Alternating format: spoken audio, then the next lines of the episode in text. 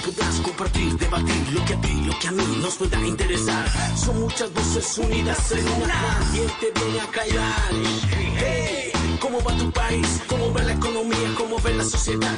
Hey, ¿qué tú puedes decir? Si te quedas te preguntas solo ven, ven, ven, ven.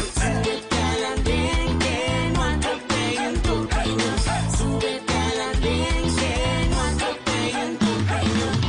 El Andén, viernes a las 10 de la noche en Blue Radio y bluradio.com. La nueva alternativa. Voces y sonidos de Colombia y el mundo en Blue Radio y bluradio.com.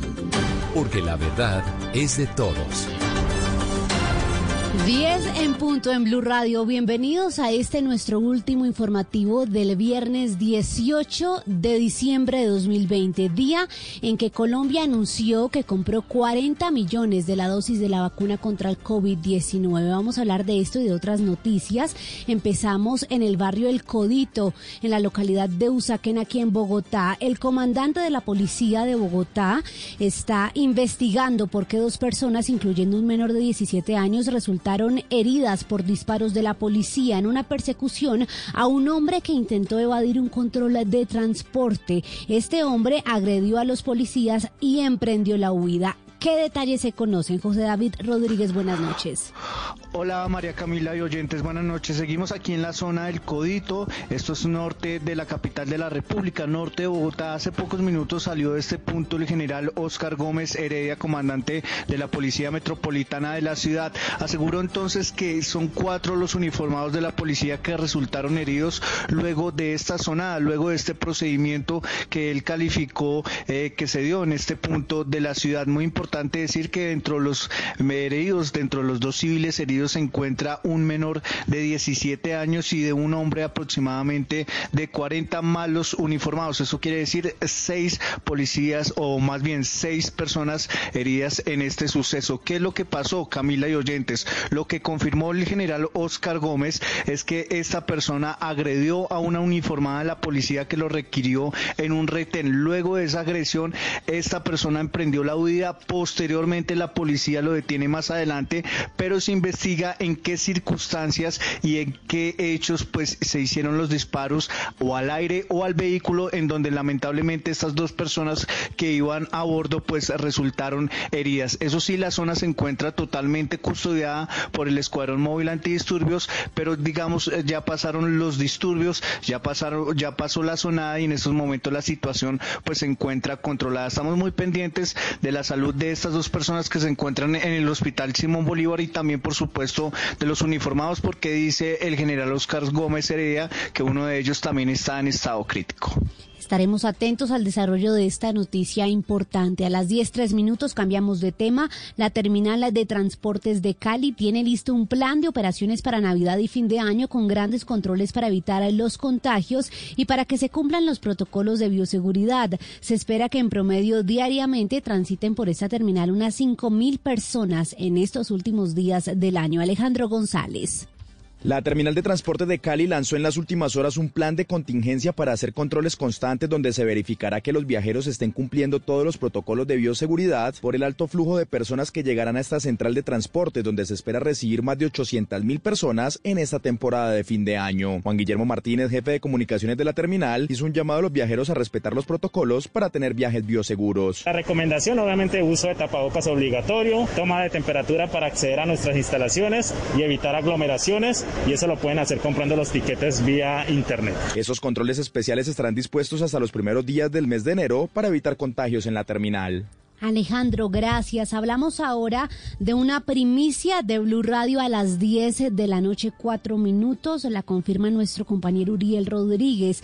La JEP citó a Pastor Alape, el líder del partido FARC, el próximo 23 de diciembre, para que informe sobre el estado actual del proceso de inventario, la entrega de los bienes de las FARC y las dificultades que en su concepto se han presentado en este proceso y los esfuerzos que están haciendo para que se superen los presuntos inconvenientes que alega la FARC tiene para entregar los bienes para la reparación de las víctimas. En más noticias sobre el proceso de paz, la implementación recibió un millonario aporte la, de la comunidad internacional. Son casi 24 millones de dólares que serán invertidos en excombatientes, proyectos productivos y protección de líderes sociales. Uriel.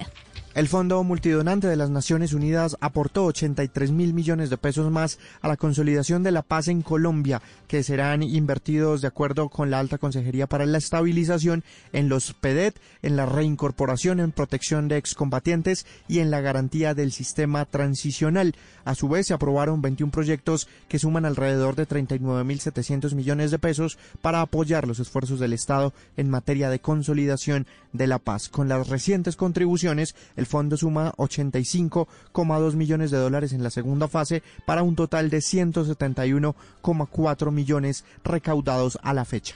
Hablamos a las 10.05 minutos de la reactivación que podrían tener las movilizaciones tras el sinsabor que queda en los sindicatos por el fracaso de las negociaciones sobre el salario mínimo.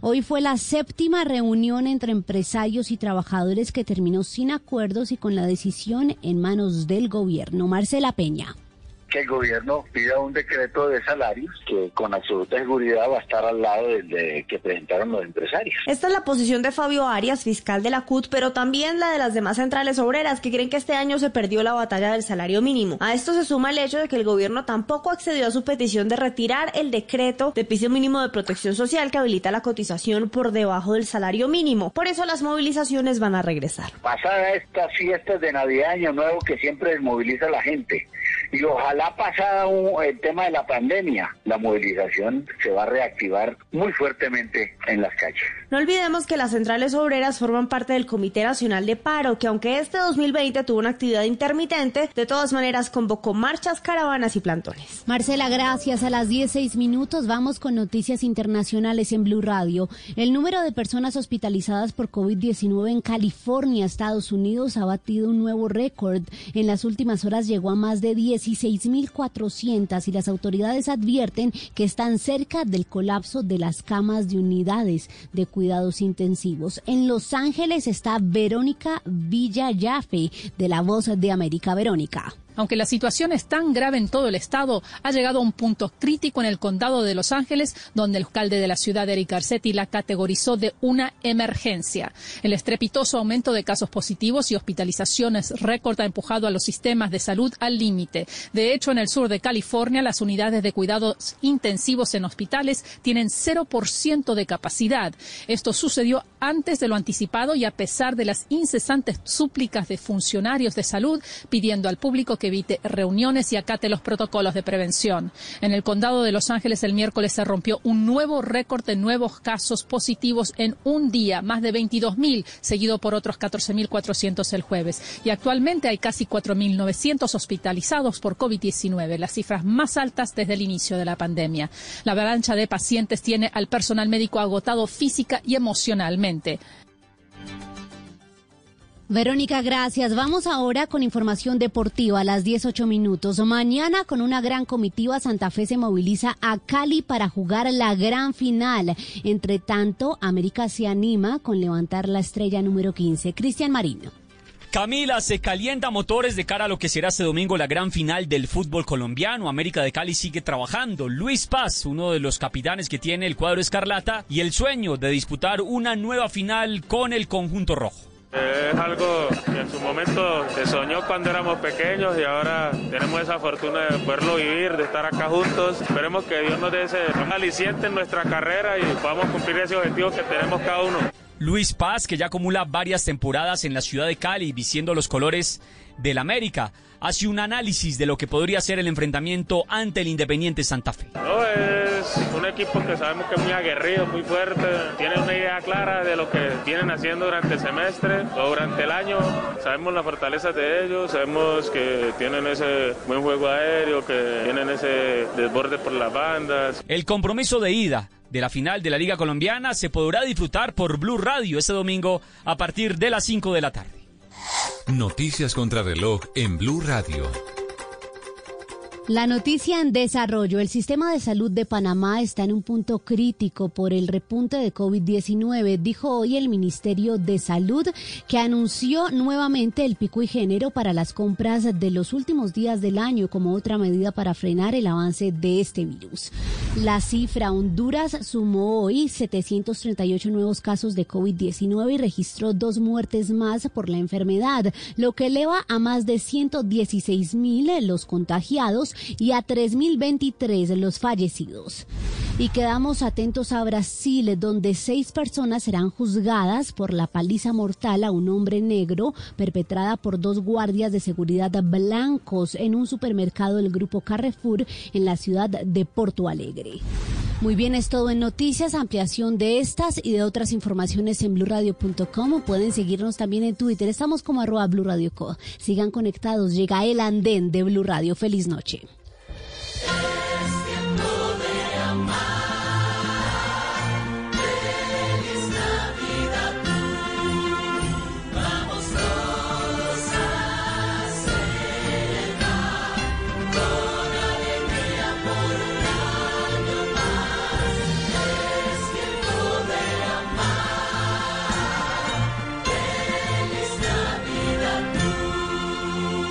Radio, la nueva alternativa.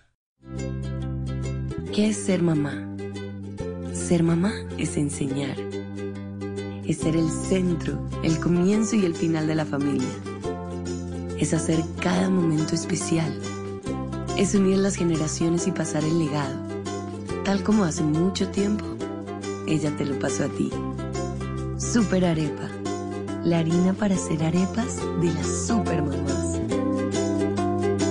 Trabajamos pensando en usted. El 2021 será un año de nuevas historias para seguir adelante y luchar por lo que amamos. La reina del Flow 2, Luz Briseño, el hijo del cacique, la reina de Indias y el conquistador, los medallistas y el cartel de los sapos El Origen. En el 2021 sigamos viendo lo mejor de los dramatizados en Caracol Televisión.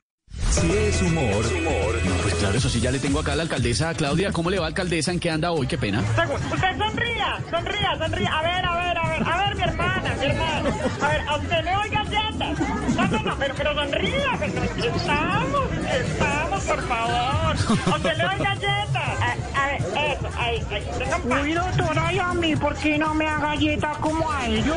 Que Dios le pan al que no tiene dientes. si es opinión, 40 millones de dosis de vacuna garantizadas a partir del primer semestre del 2021 para los colombianos, don Pedro. Jorge Alfredo, es una buena noticia así haya un colombiano vacunado a partir de enero. Con cualquier colombiano que tenga la vacuna se va a comenzar a mitigar la enfermedad, se va a, se va a comenzar a mitigar este virus que nos tiene hacinados hace 10 meses. Lo importante es que el gobierno nacional fue de los países que ya va a comenzar un proceso. Voz Populi, de lunes a viernes desde las 4 de la tarde. Si es opinión y humor, está en Blue Radio, la nueva alternativa.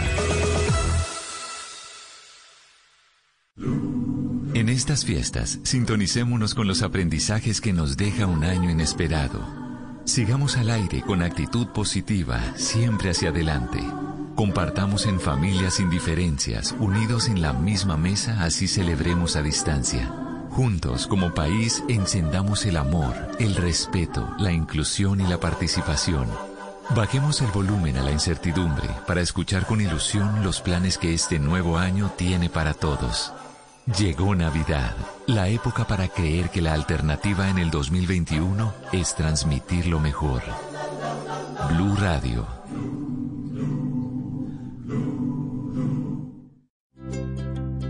¿Qué es ser mamá? Ser mamá es enseñar.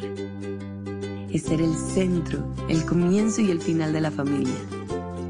Es hacer cada momento especial. Es unir las generaciones y pasar el legado. Tal como hace mucho tiempo, ella te lo pasó a ti. Super Arepa. La harina para hacer arepas de las super mamás. Trabajamos pensando en usted. Musical que conquistó el continente y revolucionó el rock de los años 60. Sandro de América, la miniserie, un gitano de la vida, la música y el amor. Estreno 4 de enero después de Pedro el Escamoso. Tú nos ves, Caracol TV. Cuando yo doy un abrazo y te cedo el paso. Cuando yo cuido el planeta, reciclo y monto en bicicleta. Y soy mejor cuando yo cuido. Cuando me reto a ser mi mejor versión.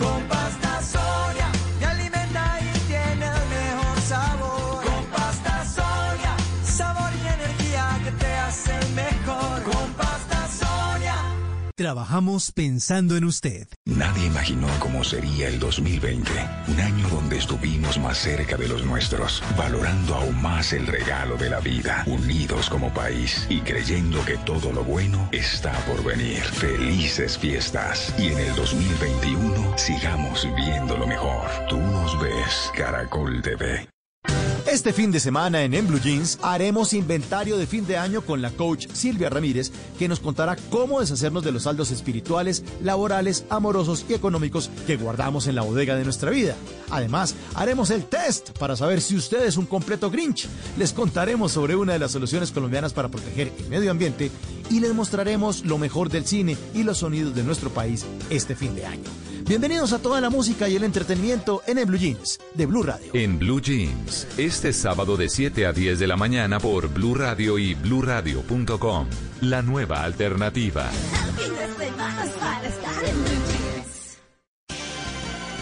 Estás escuchando Blue Radio. Es momento de descansar y prepararte para hacer de mañana un día extraordinario. Banco Popular. Hoy se puede, siempre se puede. En la Feria Positiva, Feria Popular Digital para Pensionados del Banco Popular, encuentras actividades divertidas, tasas especiales en la oferta Diamante, descuentos en comercios aliados, la oportunidad para participar por un Volkswagen Voyage 2020 y muchos premios más. Ingresa ya a feriadiamante.com y conoce todo lo que tenemos para ti. Hoy se puede, siempre se puede. Banco Popular. Somos Grupo Aval, vigilado Superintendencia Financiera de Colombia. Productos sujetos a términos y condiciones de uso. Vigencia del 14 de diciembre de 2020 al 30 de abril de 2021. Autoriza con juegos.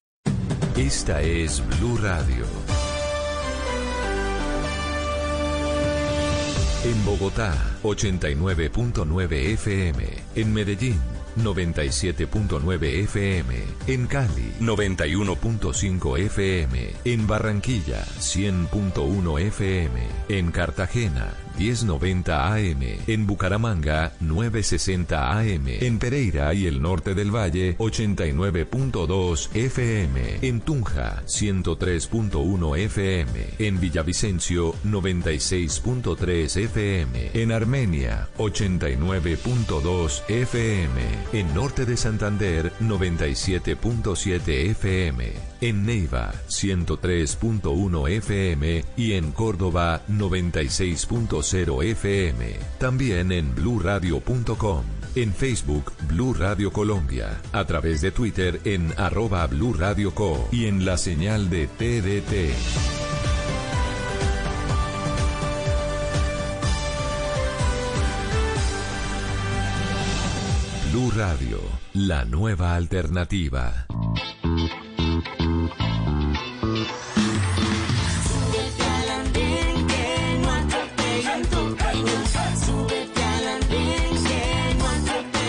Opinión. Aquí tú podrás compartir, debatir lo que a ti, lo que a mí nos pueda interesar. Son muchas voces unidas en una. ¿Quién te viene a callar? Hey, ¿cómo va tu país? ¿Cómo va la economía? ¿Cómo ve la sociedad? Y hey, ¿qué tú puedes decir? Si te quedas te preguntas solo ven, ven, ven, ven. Súbete que no atropellen tu. Súbete al andén que no atropellen tu opinión. El Andén, viernes a las 10 de la noche en Blue Radio y bluradio.com. La nueva alternativa.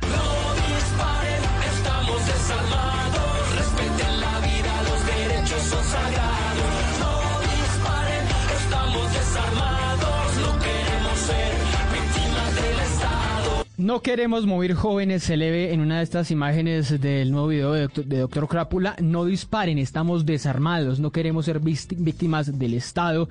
Canta Mario Muñoz con su banda, eh, que como pocas o quizá la única retrata esta realidad social y política en Colombia. Ustedes gracias por acompañarnos, por seguir subidos en el andén a través de Blue Radio, de las estaciones de bluradio.com, a través también de Noticias Caracol ahora en YouTube y en el Facebook Live de Blue Radio. Mario se sube esta noche al andén. Mario, buenas noches. ¿Cómo le va? ¿Cómo le dan este 2020? Bien, qué gusto. Gracias por esta invitación. Es un año atípico, pero yo siento que es un año poderoso poderoso por muchas vainas, sí. Oiga, le hacía referencia a la canción a No Disparen, porque aparte de todas estas noticias del 2020 del coronavirus, bueno, de la captura de Uribe, que seguramente fue otra de las noticias, y del asesinato de Javier Ordóñez, que creo que fue otra de las noticias a manos de la policía, pues estas fueron las, las noticias que creo que más impactaron ahora que se están haciendo balances de, del año. ¿Esta canción está inspirada en ese, en ese hecho como tal, en ese brutal hecho, o ustedes ya la venían cocinando antes de que se diera? Porque es que eh, la lanzaron unas semanas después de lo de, lo de Ordóñez. Esta canción nació en el año 2019, yo la escribí después de la marcha del 8 de diciembre. Sí. Eh, porque digamos que haber marchado ahí el 8 de diciembre en, ese, en esa gran movilización y estar caminando en esas movilizaciones me hizo recibir mucha información puntualmente de la gente que caminaba en la calle y cuáles eran digamos, las razones más claras y más contundentes de por qué estaban en la calle y una era precisamente el abuso policial, el, el abuso, digamos, de, del poder del Estado y de la maquinaria del Estado para reprimir eh, comunidades, para reprimir voces que se levantan.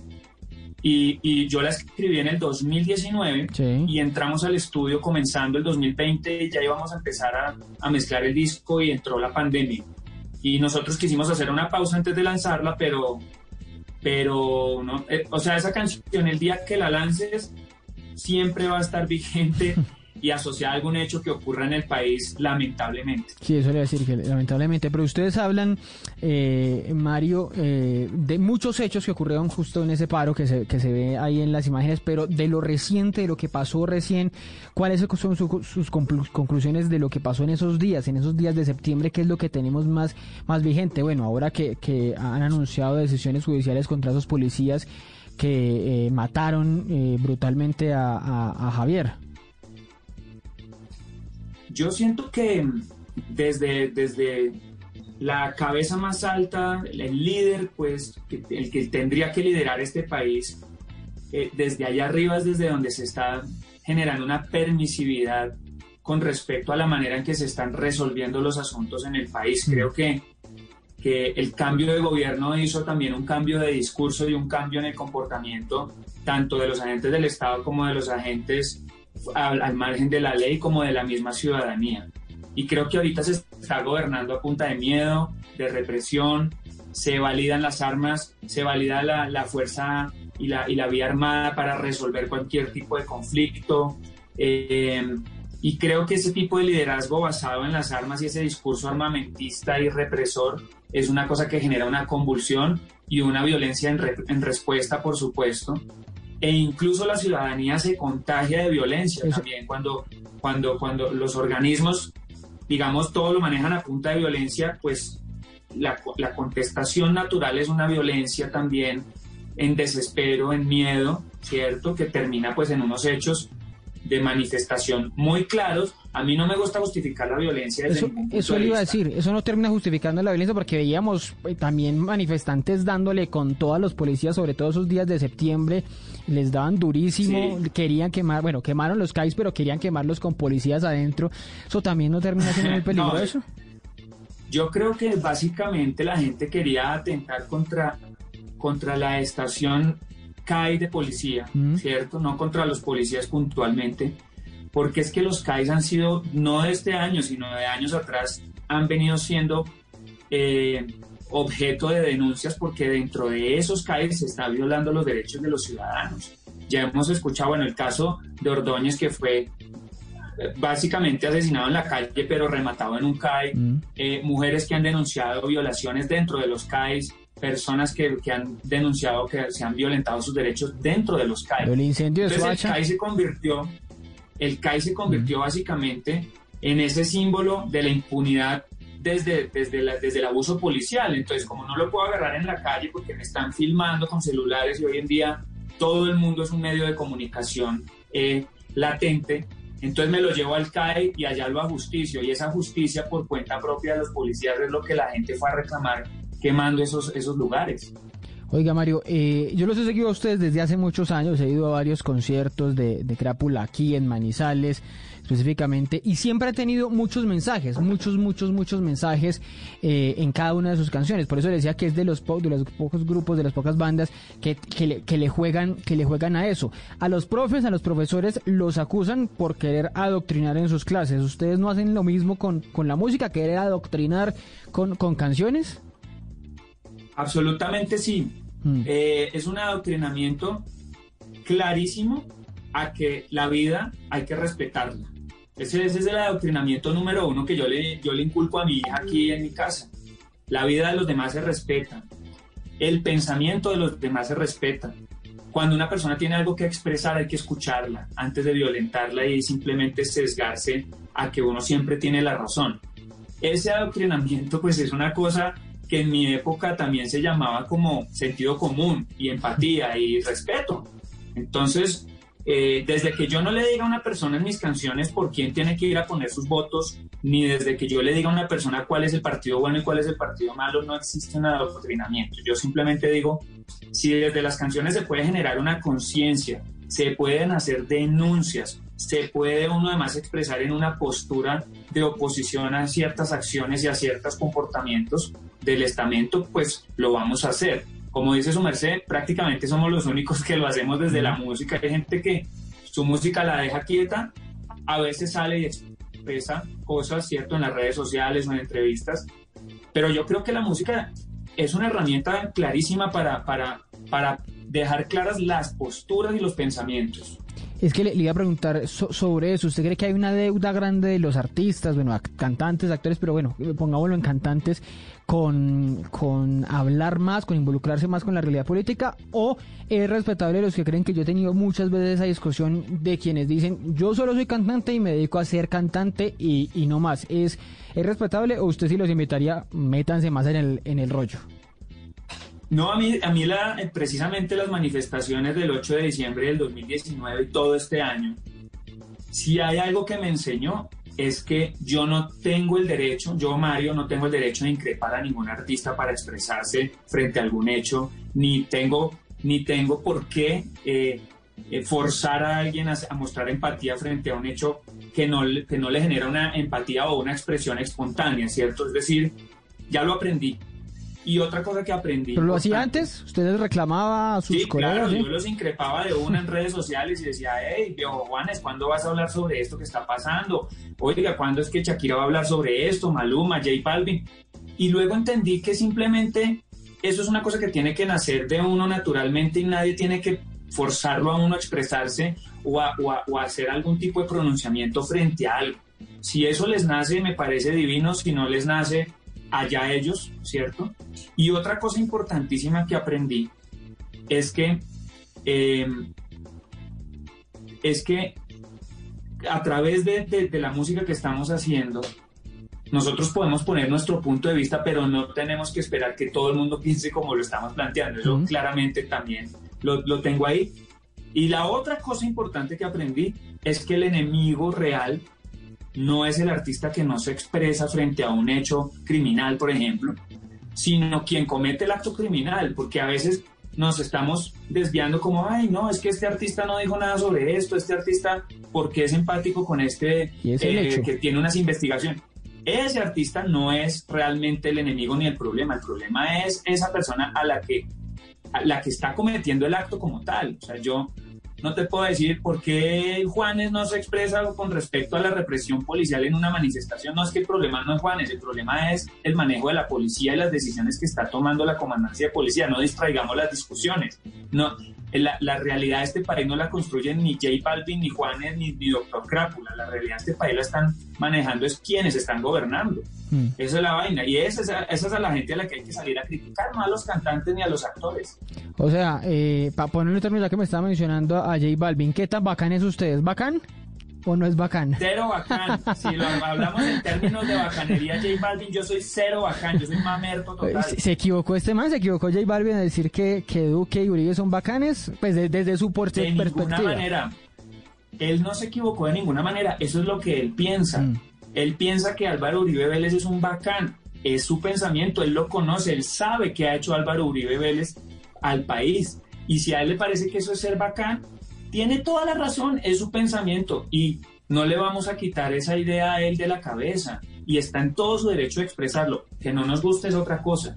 A mí me parece todo lo contrario, Álvaro Uribe Vélez. Y a mí me pregunta Vicky Ávila, Álvaro Uribe Vélez, le digo, lo peor que le ha pasado a Colombia. Y mucha gente me va a caer encima como mucha gente le cayó encima a J Balvin, pero es mi pensamiento y está formado a partir de lo que he vivido en los 40 años que he vivido como colombiano. Oiga, ¿ya 40 años usted? Yo tengo 40, mira. no, no se le. No Haz uso buenas cremas. ¿Qué cremas hecha? oiga, oiga, Mario. Eh, hemos visto ya varias eh, jornadas de un canto, un canto por Colombia, un canto por las víctimas y por la región. Esos fueron los, esos son los tres que han hecho. Esto es un movimiento que, que va para dónde, va a seguir adelante. El otro año tienen pensados más conciertos, bueno, desde la virtualidad, desde lo que sea. Pero, pero ¿qué quieren lograr con esto, con esto de un canto? Nosotros como colectivo, porque esto no es una cosa que me inventé yo, sino es una cosa de la que hago parte. Y a veces, digamos, cada quien, cada una de las partes puede expresarse libremente sobre lo que considera que es este movimiento. Pero en lo que sí hemos, lo que sí hemos llegado en, un acuerdo es que definitivamente sí somos una organización y sí somos un movimiento. ¿A qué, a qué queremos apuntar? A que haya un colectivo sólido, eh, mostrando las realidades de este país, haciéndole eco a, las, a, situaciones como el desplazamiento de 930 personas en Bahía Solano, por ejemplo, que nadie, que nadie dijo nada al respecto de eso, pues nosotros como colectivo queremos hacer visible eso, queremos que un hecho eh, como una violación de unos soldados a una indígena no pase como algo estaba haciendo o quién la manda a ser tan, tan, tan brincona y que nosotros pongamos ahí, digamos, nuestra postura empática frente a esos hechos que si por ejemplo viene una oleada invernal pues y, y, el Estado se demora en actuar o de pronto el Estado necesita ayuda, pues salgamos a apoyarlo porque para eso es que tenemos voz, para eso es que tenemos redes sociales fuertes, eh, por eso es que nuestra palabra en la opinión pública pesa para que valga la pena, para que no sea simplemente ser fuertísimos para ganar premios y reconocimiento en el mundo, pero eso para qué sirve si no lo estamos aplicando, digamos, en, poniéndolo al servicio de la gente. Entonces el Canto por Colombia resulta ser es un colectivo de artistas que se, que, que, se unen, digamos, entre sus diferencias, porque hay vallenateros, poperos, actores, eh, hay presentadores, hay gente, digamos, que, deportistas. que tiene diferentes... Ah, ¿Qué otro deportista deportistas, libretistas, youtubers, todas esas personas con sus empleos y sus formas de pensar diferente que unen, se unen en un momento y en un punto, es creo yo que lo que nos une es la empatía y la preocupación, digamos, por los demás y por hacer algo por, la, por, este país y por situaciones que nos preocupan. Mm. En este caso, digamos, del canto de la región, nosotros dijimos, ok, este no es un tema político, es un tema atípico y de emergencia y necesitamos que se vengan a unir todos los artistas que no piensan como nosotros. Por eso ahí estaba Andrés Cepeda, estaba Fonseca, estaba Mike Bahía y Gracie, hay gente que, que no saldría a marchar con nosotros un día, pero es que les hicimos el llamado y les dijimos, esto no es un tema político y no es de marchas y no es de paros y no es de... y no tiene nada que ver con política, es un tema de una emergencia, de una emergencia que están viviendo varias comunidades en el país y necesitamos que ustedes sumen su voz. Pero ya y así lo hicieron. Y el, el día que salgamos a la calle se dirán, no, nosotros allá no vamos, eso le, ¿cierto? Eso, eso, le iba a decir, ya que, ya que usted menciona eso de, que, no es de, que esto no era político, lo otro, eh, de alguna manera sí tenía una agenda política, es decir, ustedes se consideran claramente como un movimiento que, que tiene matices políticos, abiertamente lo dicen. Es un, obviamente, cuando uno sale como persona reconocida públicamente a la calle a apoyar una manifestación, está poniendo claramente su postura política en la palestra pública. Otra cosa es que no pertenecemos a ningún partido político. Sí, le entiendo. Pero, pero la idea es, contra este gobierno, por ejemplo. Esa es una posición política, de, alguna manera. No es contra este gobierno, es contra las políticas que se están implementando en ciertos aspectos de este gobierno. Por ejemplo, las promesas de no hacer fracking incumplidas. Por ejemplo, por ejemplo, una cosa que me tiene indignadísimo hoy es cómo cambian a la directora de parques naturales simplemente porque está evitando el progreso en los parques naturales, ¿no? Cosas como esa, esas arbitrariedades. No es simplemente ser opositor de un gobierno simplemente porque uno no le cae bien el que está ahí gobernando, es por, es por las consecuencias que tienen las decisiones que toman esos gobernantes. Hoy será, hoy será Iván Duque. Quién sabe en, en dos años, en un año, quién estará ahí. Y ahí vamos a estar también porque no pertenecemos a un partido político. Pero digamos, es más, esto- yo Esto lo representa hoy Duque, esto lo representa hoy, hoy Duque, como, como usted lo dice, y está, y se está moviendo, incluso vi una canción, no, no estoy diciendo que sea ninguno de ustedes, no, no sé quién, quién hizo esa canción eh, de mm, que va a apoyar el referendo de, de, de Chao Duque. ¿Ustedes de alguna manera también se sumarían a algo así, a un referendo revocatorio de Duque, o como me dice, no es contra la, la persona como tal? Sí, es que empecemos porque Iván Duque no representa nada. En realidad Iván Duque representa es a un partido que lo puso ahí, él, él- él como tal, digamos, no, no, no es el problema, es lo que está detrás de él en este momento, digamos, Ujú. y ni siquiera, y ni siquiera en su totalidad, sino las medidas que están tomando y cómo están manejando el país. Es que la gente sale a la calle no, no de gratis, sino por, por todas esas decisiones que están afectando a la gente. Una cosa importante para que también lo, lo dejemos reclarísimo, Sí. es que cada uno del colectivo del Canto por Colombia tiene su- sus posturas, ¿cierto? Hay unos que son más radicales, hay otros que son más de, de un lado y más del otro, pero hay una cosa que sí nos une y es eso que te decía yo, esa empatía, esa, ese actuemos frente a un hecho de injusticia, Pero frente a un quedarse hecho quietos. violento, no quedarnos callados. Eh, O sea, el silencio es el enemigo pues del canto por Colombia, mejor dicho. Y en unos puntos será una cosa más política y en otros otros. Yo incluso quisiera en el futuro eh, buscar, buscar un, un presidente. Es decir, como, como canto por Colombia, buscar quién es que va a ser el próximo presidente, pero que cumpla una agenda, no, no hacerle campaña a una persona Sí. sino decir, bueno, ¿quién está dispuesto a cumplir con esta agenda? ¿Qué es lo que está necesitando el pueblo colombiano? esto es lo- eso es lo que todos. hacen los, los partidos de alguna manera, ¿verdad? el famoso acuerdo programático, bajo unas ideas. Sí, sin ser un partido político, Mm. es decir, a mí no me importa de qué partido seas, pero ¿qué vas a hacer por la gente? ¿Cuál es tu propuesta? No sé, en algún momento invitarlos a debatir, en algún momento hacerles preguntas, en algún momento eh, sentarlos y ponerle a responder a la gente eh, cuál es su, su, su, su, su propuesta pues para, para con el país. Y, y, y seguramente dentro de esa agenda haya muchos otros hechos lamentables por los que haya que salir a decir, oiga, ¿qué está pasando con esto? ¿Qué está Pero- pasando con la policía? pero va a ¿Qué- ser- ¿Qué está pasando con la fiscalía? Va a ser más coyuntural, es decir, ustedes no tienen previsto algo en el 2021, es dependiendo qué vaya pasando en el país, o si tienen pensado algo hacer en el 21, sobre todo que va a ser un año preelectoral. Sí, es un año clave, es un año que sea pre- que sea que los, los estudiosos dicen que va a ser quizá el año más violento que ya hemos vivido en los últimos en la última década. Se sabe que va a haber aquí, o sea, está cantada una guerra aquí, va a haber bala como lo prometieron igual.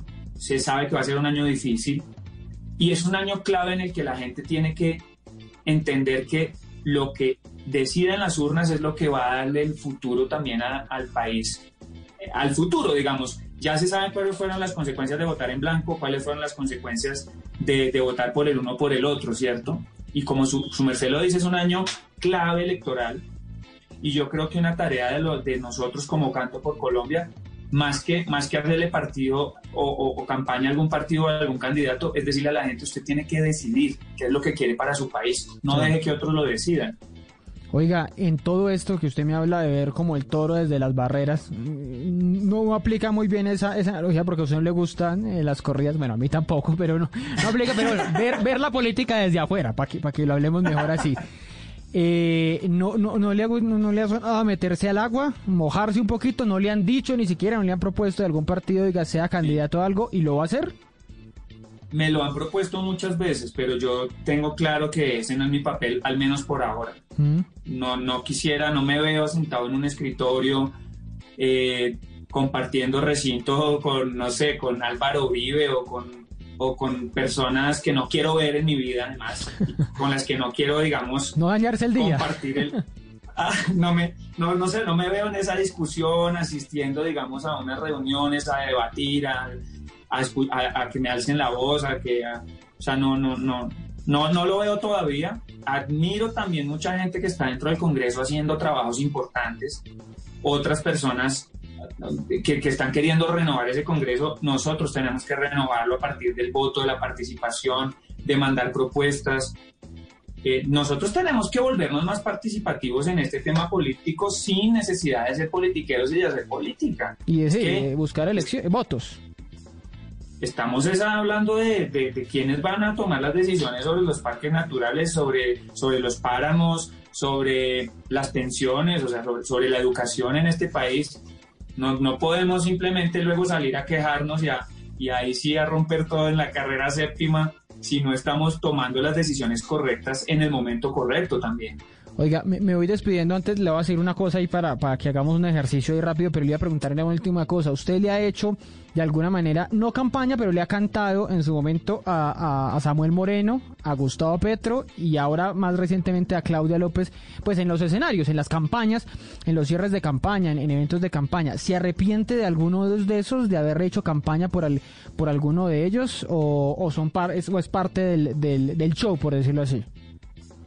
No, claro que me arrepiento. Me arrepiento plenamente de, de, por ejemplo, de haber recibido una invitación del Pueblo Democrático para, para comprar un concierto de Doctor Crápula para apoyar la candidatura de Samuel Moreno, concierto que no se hizo, que no tenía permisos en la, el coliseo. O sea, estaba tan mal planteado que ni siquiera tenían los permisos para hacer el concierto. Yo no pude ir a tocar. Pero estuve participando y dije, bueno, es una, es una, es una opción, ¿cierto? Me arrepiento plenamente. Espero que que, que, pague los años de cárcel que tiene que pagar un tipo que hace un desfalco con su hermano del tamaño que hizo Samuel Moreno. Y en la política uno siempre se arrepiente de mil cosas, porque uno está depositando su confianza en una persona y esa persona normalmente le debe favores a mucha gente. Entonces uno termina apostándole a algo que realmente después lo va a defraudar, eso es clarísimo. Eso es claro. Y seguramente la persona que yo decida apoyar a la presidencia en el, en el siguiente año en muchas cosas me va a decepcionar. Ahí está Claudia Bamón, se puso a llorar porque Iván Duque le hizo una promesa de campaña que rompió. Ah, lo del fracking. Le dijo que no iba a hacer fracking. Mm. Y ella ahora se declara completamente en oposición al gobierno. Claro, es que eso va a pasar. Ella no tiene la culpa. Uno simplemente en algún momento cree, pero, pero pues lo van a defraudar. ¿Ya Entonces, se arrepiente, ya se arrepiente de algo con la alcaldesa, con Claudia López o todavía, o Hombre, todavía no? Estoy muy preocupado por el tema de los humedales. Hay gente que me escribe y me dice, venga, ¿qué pasa ahí? O sea, estamos es- eligiendo a alguien que iba a proteger los humedales. ¿Qué pasa con la Van der Hamen? ¿Qué pasó con esto del Transmilenio? Y claro, yo, yo, primero que todo, yo no estoy gobernando, ¿cierto? Claro, pero se la, Pero sí culpa, puedo se la hacerle cobran a usted de pronto. Claro, y está bien que me la cobren a mí porque yo igual me tomé la foto con Claudia López y empujé su campaña al final porque era ella o era Galán, ¿cierto? Entonces yo dije, no, yo creo más en Claudia López que en Galán. Qué pena decirlo tan claramente, ¿cierto? Y me la cobran durísimo los petristas por no haber hecho campaña a Holman. Pero es que yo no, yo no voy a hacerle campaña al que diga alguien, porque es eso es jugar a lo mismo, pero del otro lado. Es que es el que diga este, no. Uno tiene que ir con las, por las personas con que uno realmente al final cree. Si lo decepcionan, lo siento, igual eh, son humanos, ¿cierto? Espero que simplemente esos errores se corrijan y yo sí personalmente puedo ir a hacer el reclamo y hacer el reclamo en mis redes sociales y decir, hey, ¿qué está pasando Claro, con que es una forma de hacerlo. Porque es que no quiere decir que porque uno apoya a alguien entonces no puede hacerle presión para que las cosas se hagan de la manera correcta o como uno esperaba también, ¿cierto? Eso no lo, eso no lo vuelve a uno un mudo, ni, un, ni una persona que tiene que guardar silencio. De acuerdo. Oiga, venga, le digo que, que nos vamos despidiendo con un ejercicio rapidito. Usted me con algunas de sus canciones, a ver. Antes era Bush, pero ahora ¿quién es Mr. Danger? Fue Trump durante mucho tiempo, Sí. ¿cierto? O sea, el presidente de Estados Unidos siempre Biden- debe ser bien Mr. Danger. Y es que, yo- es que a veces cambian de, de- de partido, pero se- siguen con las mismas políticas internacionales. Esperemos que Joe Biden se comporte de una manera diferente. Pero Mr. Danger es todo invasor, todas las personas inter- intervencionistas, eh, guerreristas. Vamos a ver con qué sale Mr. Joe. Oiga, eh, ¿a quiénes les están dando bamba muy en Colombia? A los líderes sociales. Mm. Que, que normalmente justifican diciendo algo estaba haciendo, no estaban precisamente recogiendo café, seguramente estaban metidos en algo y lo que pasa es que cuando las comunidades se organizan y hay personas que las representan, a esas personas las vuelven objetivos y les están dando bam bam. ¿Duque es un lobo con piel de cordero o a quién se refiere usted cuando habla del lobo con piel de cordero? No, él es la piel del cordero. Solamente. Él es la piel de cordero, el lobo está debajo. El lobo está debajo, o sea, es una com- doble do- bipolaridad. Aparte del coronavirus, ¿a quién le aplicamos un antídoto? ¿Cómo, cómo dices? No, que aparte del coronavirus, que eso es lo, lo que está, ¿a quién hay que aplicarle o aquí hay que aplicarle un antídoto aquí en, en Colombia? Uy, yo no sé, yo creo que a- no importa si es de la extrema derecha o de la extrema izquierda, pero a ese radicalismo y a ese fanatismo hay que aplicarle un antídoto. No se puede ser tan sectario ni de un lado ni del otro. Y no es que yo sea un tibio en el centro, es que no soy radical. O sea, no es un fajardo, dice usted. Sí, yo no soy cero. Oiga, no es muy comunista decir que para todos todo, que, que, que lo repetíamos y lo repetíamos mucho para allá como en el 2009 que era la canción.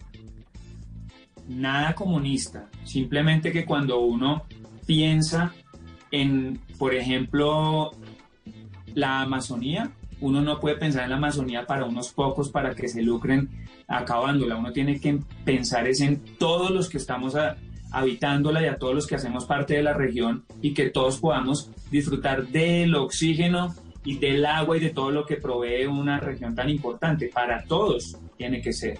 Oiga, y la última que me parece una canción de las de las muy lindas eh, recientes, ¿a quién a quién le dedicaría buscando el amor? Eso de, de olvidar todo lo malo y sacar sacar las penas del corazón. ¿Para quién va para quién va esa canción esta noche, pues? Esa, esta noche se la dedicamos a, a todas las personas que han tenido un año muy duro en este 2020, eh, que han perdido todo, que no tienen trabajo, que perdieron a alguien, eh, que perdieron la esperanza también durante esta pandemia. Hay que sacarse todo lo malo y seguir buscando el amor y luchar con toda el alma.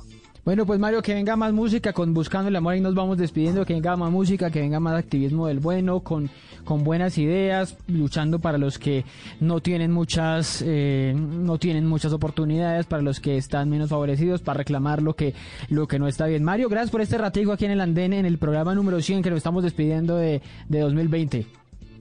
Uy, un honor ser parte del programa número sí, 100. señor, el programa 100.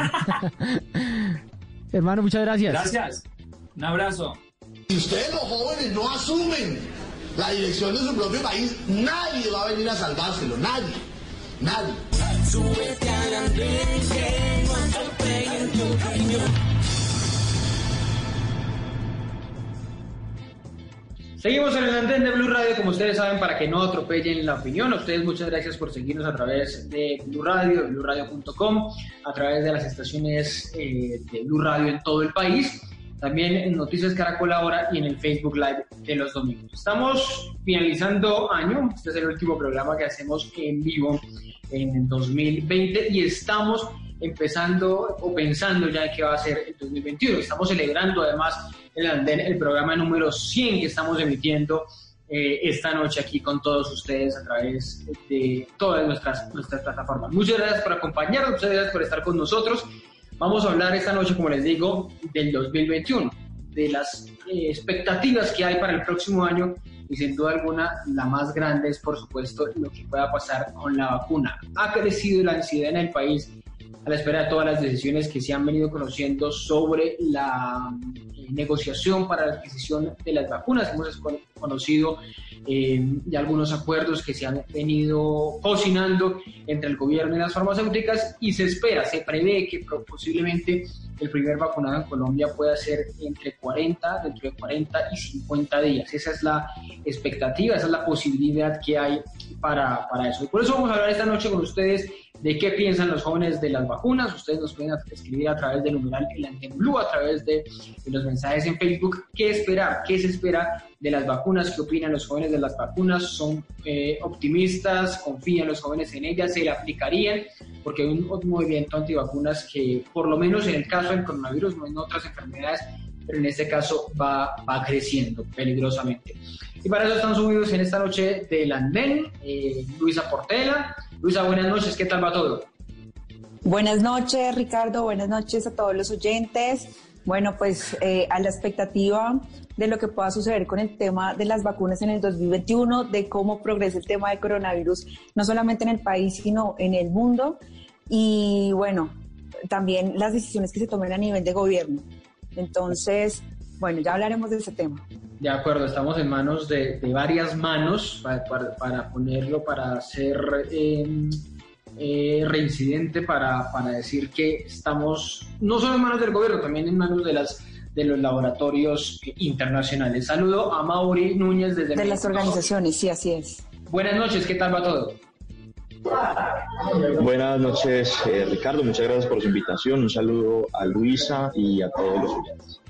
Bueno, empiezo preguntándoles a todos ustedes. Eh, les, les, recibo sus mensajes, como les digo, a través del numeral El Anime Blue. Empiezo preguntándole a Luisa la, primera, la básica. ¿Cómo están las cosas, las vacunas que están? ¿Se, la, ¿Se aplicaría la vacuna? ¿Cómo está viendo esa perspectiva de los ciudadanos, esa, esa expectativa, esa, ese miedo, esa eh, ansiedad de que llegue la vacuna al país? Bueno, Ricardo, es claro que, que, se genera algún tipo de ansiedad y miedo, sobre todo por la rapidez en la que se tuvo que construir todo el tema de la vacuna Inclusive hemos visto enfermedades que llevan un montón de tiempo, eh, los médicos estudiando cómo pues, sacar una vacuna y comercializarla. Y pues bueno, ahorita con el coronavirus pues fue en tiempo récord, pues también porque es una pandemia, pero queda un poco la como el pensamiento de qué podría pasar. Sin embargo, claramente y teniendo en cuenta que ya han habido pues varias eh, pues varios ensayos y ya se han aplicado en varios países y que ha funcionado, pues yo creería y pues que si me la aplicaría, seguramente sí, Ricardo, yo creo que es un poco lo más sensato a pesar de la ansiedad que pueda generar.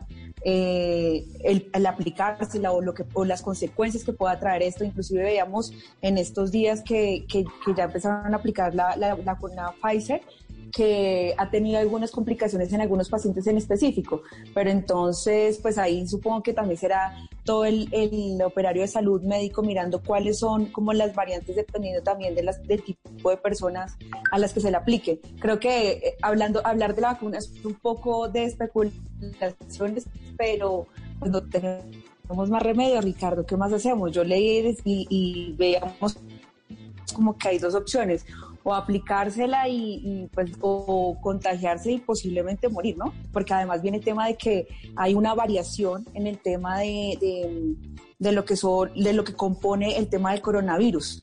Entonces, hemos visto como en varios países ya muestran que, que ha variado, que ha mutado y que si en este momento no, no, pues no ponemos como freno a eso, pues se puede seguir replicando y podría ser peor más adelante. Entonces, seguramente sí, sí me la aplicaría y a todos estos grupos de WhatsApp en donde ya he visto que que siguen diciendo que el coronavirus es inventado, que la vacuna es un tema que del tema de la globalización y que nos quieren eh, de alguna manera eh, controlar con esto, pues no un rotundo, un, sí, un chip, o sea, no un rotundo no a eso, un rotundo no a ese tipo de especulaciones, inclusive me parece muy peligroso y me parece que, que juega con, con, la credibilidad de mucha otra gente que seguramente sí, sí cree en este tipo de rumores. Entonces es jugar con la salud pública de, de los ciudadanos, de la familia de uno. Entonces e, esa es mi posición en este momento, Ricardo. Pero hay, no, no, es legítimo el miedo de muchos que dicen, porque estamos en 40%, 40% de los encuestados en diferentes encuestas, la del DANE, la del INVAMER, que dicen, yo no me aplico, me da miedo aplicármela, tengo desconfianza, ese miedo también eh, no es legítimo. Sí, sí, seguro, claramente es legítimo y lo que yo te decía es que se genera un tema de ansiedad. Eh, sin embargo, pues ahí ya, finalmente la decisión está en cada uno de nosotros.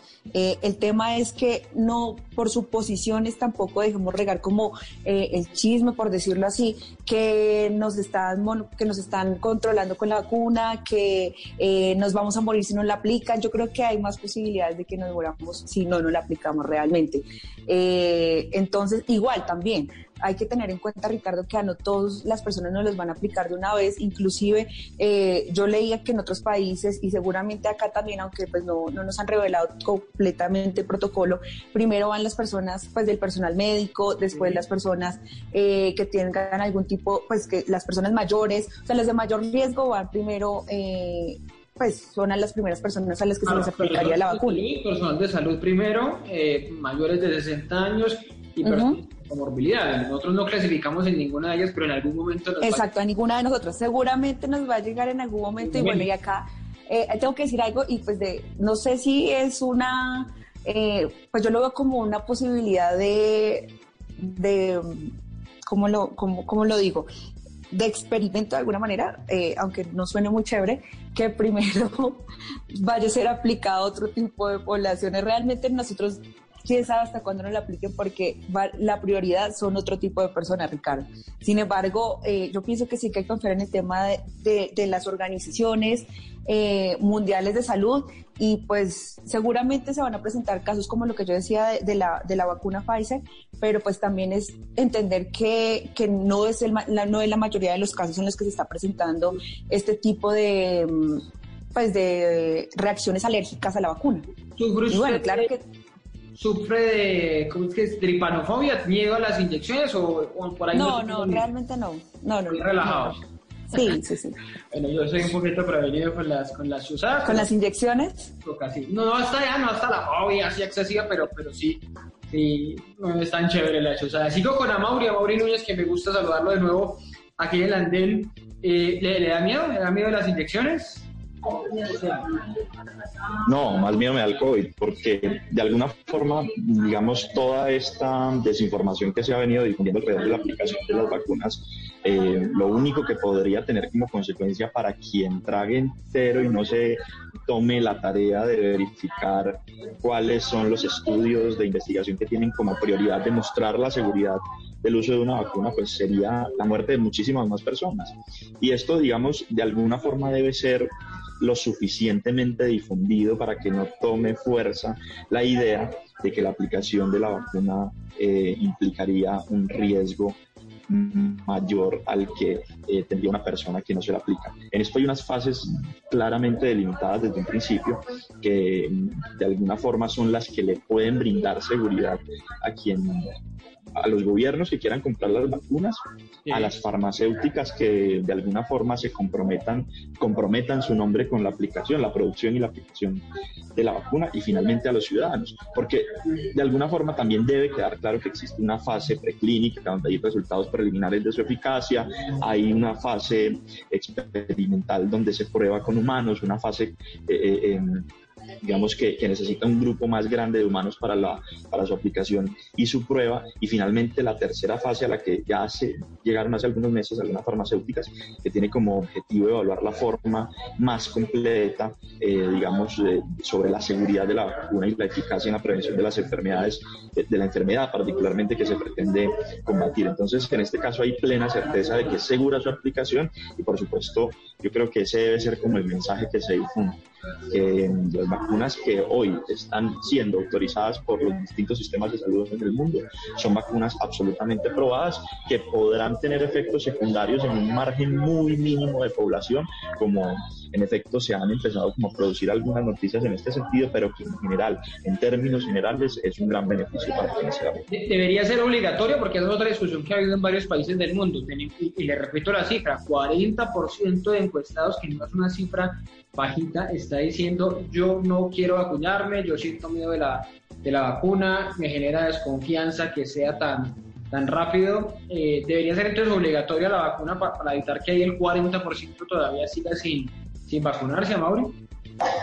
Yo diría que más allá de la obligatoriedad debe corresponder a los esquemas de vacunación de cada país. Finalmente son esos esquemas de vacunación los que determinarán si los ciudadanos tienen o no la voluntad, la capacidad para, para o mejor, los estados tienen la capacidad para proveer a sus ciudadanos de, esos esquemas de vacunación.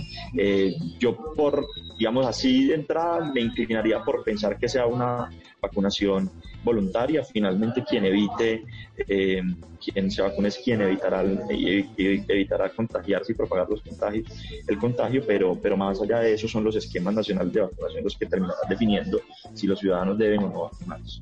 Ahí pienso que, que, el gobierno tiene una gran tarea que es una jornada de sensibilización, de información, de divulgación y sobre todo, Ricardo, también considero que, lo, que, o sea, que más que obligatoria, ¿Sabes qué sí se puede hacer? Eh, poner controles. Por ejemplo, si vamos a salir del país, entonces como, bueno, quiere salir del país y viajar a tal parte, entonces exigir la vacuna. Si quiere, eh, pues no sé, como ese tipo de cosas, que no en general la ponga obligatoria para todo el país, pero que sí haya como una regulación eh, si tú quieres hacer cierto tipo de actividades en donde es más posible el tema de la propagación.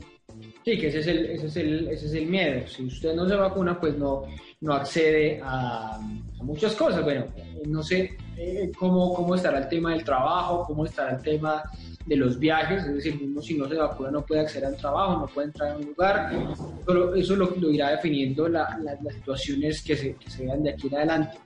Pero también empieza otra, la otra pregunta y entonces a quién, a quién vacunar primero, si yo pongo una tutela, como muchos están caricaturizando por estos días, pongo una tutela para que me vacunen, entonces va a pasar eso. Creo que son preguntas que irán resolviéndose en el en 2021. Pero les, les quería preguntar en este, en, este, en este momento, ¿en qué estamos? Porque hemos visto que países del continente han ido firmando o han ido autorizando el uso de la vacuna. Lo hizo Chile esta semana, lo hizo Ecuador esta semana, ya lo ha hecho Panamá, Costa Rica, México, más arriba pues Estados Unidos, más arriba Canadá y pues Reino Unido que, que inició. En lo que hemos visto, a Mauri, después le pregunto Luis, en lo que hemos visto hasta ahora, si hay una lentitud del gobierno o aquí es mejor pecar de cautos, pecar de prevenidos para, para no adelantarnos en, la vacuna, porque muchos dicen, no, mire, Venezuela ya dice, aparece en el mapa que tiene la vacuna, pero es la vacuna rusa que no tiene fase 3, o Argentina contrató parte de la, de la vacuna china y muchos dicen, yo no confío en eso. Nos adelantamos, eh, digo, nos atrasamos, nos atrasamos eh, genuinamente o estamos bien de tiempo, Amado. Yo creo que el atraso y, la parsimonia del gobierno frente a la adquisición de las vacunas es, es penoso, sobre todo porque en el vecindario hay varios países que han adquirido una inmensa cantidad de dosis eh, variadas desde distintos laboratorios, han eh, adelantado negociaciones desde hace semanas directamente con las farmacéuticas para garantizar una vacunación mmm, más o menos masiva antes de mitad del próximo año. Brasil adquirió, por ejemplo, 100 millones de vacunas de AstraZeneca, 46 millones de vacunas de Sinovac, 50 millones de vacunas de CanSino y Colombia hoy no tiene una sola vacuna adquirida. Tiene anuncios de negociación, tiene unos recursos destinados, como se conoció el pasado 16 de noviembre, cuando se destinaron cerca de 280 mil millones de pesos para comprar la vacuna AstraZeneca, pero no hay nada firmado y aún se negocia se negocian los términos de la adquisición de esta vacuna.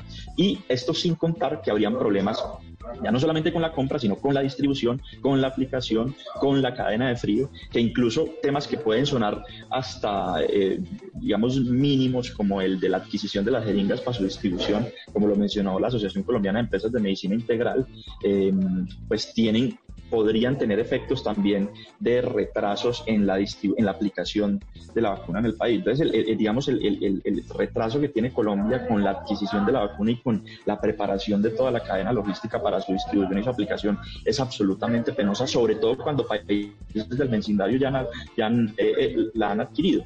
Y, y, y con un agravante, el país descargó la, la, posibilidad, o por lo menos de entrada, la posibilidad de eh, adquirir un buen número de vacunas, de dosis de, de, de, alguna vacuna a través del mecanismo COVAX. Como ustedes saben, es un mecanismo a través del cual la Organización Mundial de la Salud y unas organizaciones se pusieron de acuerdo para eh, cubrir más o menos el 20% de la población más vulnerable de, de, los países más vulnerables del mundo. Y eh, de acuerdo con una información que se reveló esta semana a través de la agencia Reuters, pues se plantea que las dificultades de suministro, de arreglos contractuales y de falta de recursos eh, podrían llegar a retrasar la distribución a través del mecanismo COVAX de la OMS hasta 2024. Entonces, este es un problema sobre el cual el gobierno, confiando en que un mecanismo le iba a proveer cierto seguro para la adquisición y la distribución, hoy no está contando con que pueden haber retrasos que de alguna forma pongan en muchísimo más riesgo millones de vidas en el país cuando no comprometieron los recursos y no negociaron bilateralmente con ningún laboratorio. Hay, hay, varios puntos sobre, sobre COVAX, me quiero detener en un momento porque el Ministerio de Salud envió una aclaración diciendo que no, que, que COVAX, a pesar de los inconvenientes que pueda tener COVAX, ese, eh, esos inconvenientes, esos problemas para la adquisición, pues serían más que todo para los países que eh, los países pobres, los países más pobres dentro de los vulnerables, por, por decirlo así. Entonces ahí está identificado Bolivia, Salvador, Nicaragua, Honduras. Colombia no está allí entre los países más pobres porque supuestamente va a autofinanciar su vacuna. Sin embargo, ha habido muchos cuestionamientos a COVAX, porque ustedes tienen razón, las grandes vacunas, las grandes farmacéuticas, pues de momento no están incluidas allí. Y los acuerdos, los otros acuerdos que hemos venido escuchando, pues va a paso muy lento cuando ya hemos sabido con mucha concreción en otros países cuántas son, cuándo se van a aplicar, cuál es el calendario. Y aquí decimos 2021, 2022, otros decían 2023 y ahora nos salió con la cifra de 2024. Luisa, bueno, claro que el gobierno se ha demorado, ha sido lento, ha sido paquidérmico para poder eh, obtener estas vacunas, pues parte de la, de la, de la lógica de la, de la, de la, de la bueno, bueno yo, yo, yo, pienso que hay varias cosas ahí, digamos, eh, el gobierno sí pecó en el tema de la confiabilidad eh, en, un sol, en una sola opción, en ese sentido, digamos que COVAX, entonces, digamos, ahorita pues salen diciendo que, que no, que no hay problema, sin embargo, pues, bueno, lo que decía eh, mi compañero, claramente todavía no hay una compra de vacunas, simplemente hay una plata destinada al, a este organismo que fue COVAX, pero no hay una, una vacuna como tal comprada ni negociada. También se, bueno, han salido noticias en las que dicen que se está negociando con Oxford, bueno, otro tipo de vacunas. Yo pienso que sí está un poco retrasado, no siento que sea tan al extremo como lo dice mi compañero, sin embargo, hay que ponerle la lupa a esto, Ricardo, porque el gobierno había dicho que en el primer trimestre de 2021 ya vamos a tener unas vacunas y se sigue manteniendo de alguna manera esta, pues, en esta posición. Entonces, eh, vemos el tema que sale de COVAX, vemos que no ha habido ningún tipo de negociación o por lo menos uno que sepamos, porque el gobierno hasta el momento se ha mantenido que tiene que ellos lo están manejando, pues digamos que con un tipo de protocolo interno y demás, pero el país en este momento no sabe qué va a pasar, o sea, hablamos de vacunas, hablamos de primer trimestre, pero no sabemos cuáles van a ser ni de dónde van a provenir. Entonces, eh, bien, confiamos en la palabra del gobierno que lo está haciendo, pero... ¿Lo está haciendo bien o lo está haciendo regular, mal por, por, por los resultados? Pues es que en este momento, Ricardo, no tenemos ningún resultado. Entonces, digamos que yo lo que podría decir es como, ¿qué es lo que está pasando? Ellos dicen que es información, o sea, que ellos ya lo están haciendo, pero no nos han informado. Entonces, ¿qué pasa? Yo siento que ahí es como una brecha en la que la ciudadanía de alguna manera exige que es pues saber qué está sucediendo con el tema de la negociación de las vacunas, porque esto genera pues ansiedad no solamente en el tema de salud, Ricardo, sino genera ansiedad en qué va a pasar en, la parte económica en el país, en todos los temas laborales, en, todo lo que tiene que ver con el desarrollo pues de la ciudadanía y del país en cuanto a todos los temas eh, importantes eh, que se van a, desarrollar el otro año, porque lo que les decía, la vacuna, sí, eh, hablamos del tema de salud público, pero esto involucra todo. Entonces, ¿qué va a pasar en el 2021? ¿Cómo vamos a actuar frente a lo que suceda? Entonces, lo que les digo, más que decir que está actuando mal o bien, necesitamos es que lo sepamos, que sea público cuál es esa negociación que se está haciendo, porque sale el ministro y nos dice, sí, se está haciendo, se está negociando, ya tenemos eh, unos planes para la adquisición, pero no lo sabemos. Entonces, eh, yo confío en la buena palabra del gobierno, pero necesitamos que se haga público cuáles son esas negociaciones que se están dando, sobre todo porque tenemos noticias por todas partes que COVAX eh, no, no, no, no está entrando a la fase 3, que no hay dinero, que necesita tanto para poder seguir con, la, eh, con el tema de las pruebas de la vacuna. Entonces, Ricardo, yo sí diría que, que, lo que le hace falta en este momento de gobierno es que nos anuncie la ciudadanía cuál es el tipo de negociación que se está dando y que y que realmente tengamos esa certeza de que en el primer trimestre de 2021 ah. vamos a tener esa distribución eh, como se había anunciado. A ah, Mauri, ¿usted cree que este, que este em, que esta situación de las vacunas le sacrifica al ministro de Salud eso esa idea de que era el personaje del año, como lo han dicho muchos, que es el personaje del 2020? De llegar a comprobarse que están exponiendo al país a un razonamiento en la distribución que aplace indefinidamente la, la vacunación masiva en Colombia, sí porque de lo contrario no se entendería cómo acusan que por cierto nivel de confidencialidad en las negociaciones de la adquisición se retrase la vacunación masiva, porque finalmente cuál es el problema de anunciar que el país adquiere un número determinado de vacunas. Hoy no hay una sola vacuna comprada en Colombia. Si no lo han anunciado es porque no lo hay, o por lo menos que se hayan destinado los recursos, Ricardo, no quiere decir que ya estén compradas las vacunas. Hay una resolución, insisto, el 16 de noviembre que dice que hay 280 millones y eso en qué se va a gastar. ¿En cuántas dosis? Si se dependía de COVAX para adquirir las 10 millones de vacunas de dosis que estaban anunciando hace unas semanas eh, y se retrasa COVAX, esas 10 millones de vacunas a través de, qué mecanismo eh, van a entrar? A través de negociaciones bilaterales. Pero yo quisiera mm, también señalar un aspecto que, tal vez no se, al que no se le ha puesto demasiada o la atención que debería en este debate sobre la compra de las, de las, de las vacunas. Y es que en Colombia no se atendió el llamado a adoptar medidas en materia de flexibilización, por ejemplo, del sistema de propiedad intelectual eh, propuestas por algunos expertos.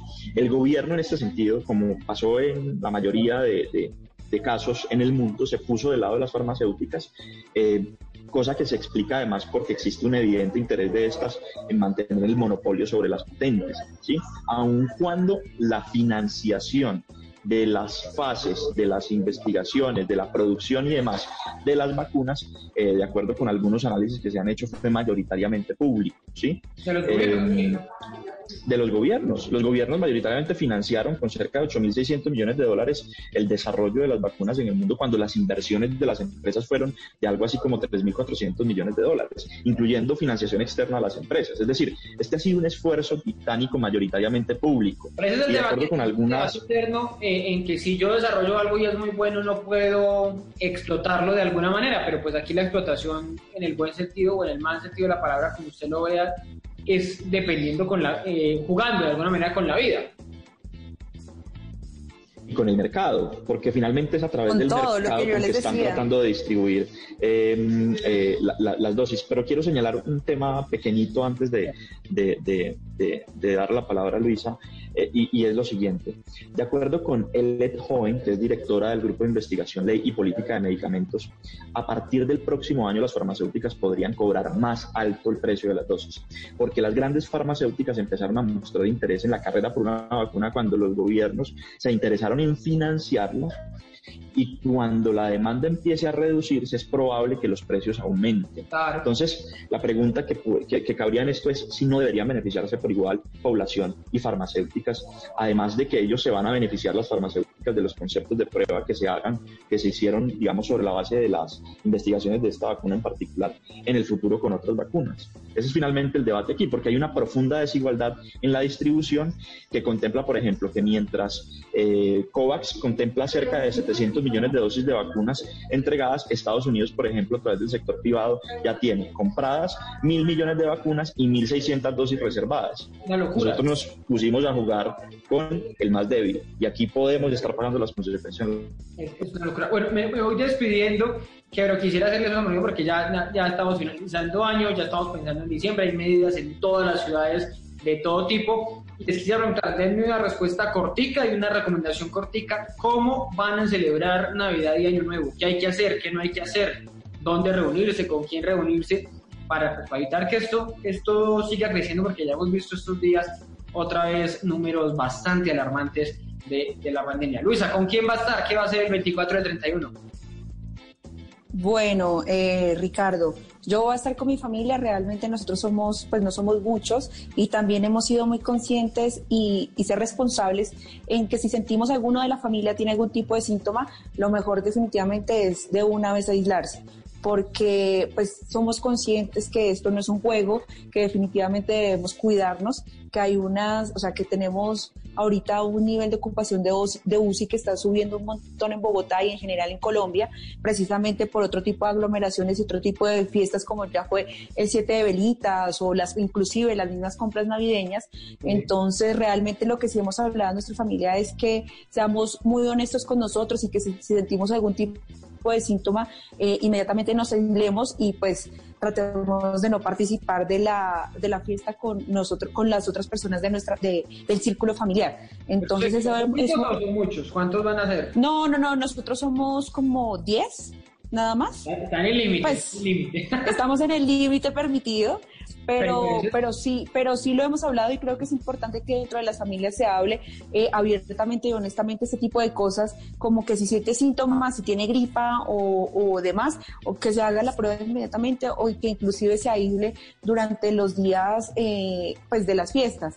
O sea, tengo un caso muy cercano de, de, de la familia de, de, un, de, un- de un familiar que les dio preciso COVID a las hermanas, entonces ya lo que decidieron fue eh, pasar Navidad de manera casi que virtual. O sea, cada uno apartado, pero pues se van a conectar virtualmente porque pues no, no es un juego y no es una opción contagiar a las demás personas de la familia, porque puede que a mí los síntomas me den muy leves, pero no sabemos cómo vaya a reaccionar en, la- en el cuerpo de la otra persona. Entonces creo que el llamado sí es a ser muy responsables y honestos con nosotros mismos y con nuestras familias. Hay, hay campaña o hay, hay mensaje desde ayer a Mauri de- del alcalde de Medellín diciendo eh, que nada de compartir la copita de aguardiente. No sé si, si la costumbre a Mauri, pero eso es muy, muy. Uno sirve la copita y la copita da la ronda y esa copita la reparte todo el mundo. Yo agregué en Twitter, no, pues hagamos eh, con marcador toda la comida, bien eh, marcado de quién es cada copa, los que se van a reunir por lo menos 10 o por lo menos 8 o 5, que todos tengamos claros. ¿Qué tiene pensado? Sí, Ricardo, de acuerdo. Miren, yo creo que, que- que es un momento de máxima responsabilidad. Les comento un caso, mi caso. Yo tuve un contagio en julio y tuve un nuevo contagio, un recontagio en Ah, noviembre. O sea, una diferencia grande, no fue el mismo contagio, fueron dos contagios distintos. No quiero exponerme un tercero. Por esa razón me quedo con mi grupo familiar en mi casa, encerrado 24-31, celebrando con quienes eh, eh, son mi círculo, digamos, por, así decirlo. Porque de otra manera yo creo que estaríamos actuando irresponsablemente. Y creo que todas las medidas que se han eh, anunciado de disminuir un poco el tránsito de personas, disminuir la movilidad a partir de ciertas horas, el toque de queda en Medellín a partir de las 12 de la noche hasta las 7 de la mañana, eh, creo que de alguna forma podría contribuir eh, a que eh, los contactos disminuyan. Es evidente que hay que hacer un esfuerzo mayor, sobre todo en estas fechas, para que no tengamos un colapso de- del sistema de salud. Bueno, pues esas son las recomendaciones. Ustedes también en casa, piénsenlo, cuádrenlo, programense, pocos reuniones virtuales, como ya lo hemos hecho, lo hicimos en la cuarentena, pues lo vamos a poder hacer también ahora en la, en la medida de lo posible. A Luisa, a Mauri, a ustedes. La- las novenas virtuales también. Feliz año, feliz Navidad de una vez para ustedes, para todos los que nos han acompañado en la antena durante este tiempo. Y nos volvemos a escuchar en el 2021 con más personajes y más debates. Laura, un abrazo, un abrazo fuerte. Luisa, Luisa, un abrazo fuerte. Chao a todos, feliz Navidad, feliz Año Nuevo, gracias por escucharnos durante todo este tiempo en el Andén Blue y bueno, que se vengan muchos otros programas más interesantes y con muchas más personas participando en el 2021. Y señora, y a Mauri, un fuerte abrazo y nos hablamos pronto. Un abrazo, Ricardo, muchísimas gracias y para Luisa también, felices fiestas. Un saludo. Muchas gracias, este es el Andén de Blue Radio para que no atropellen la opinión.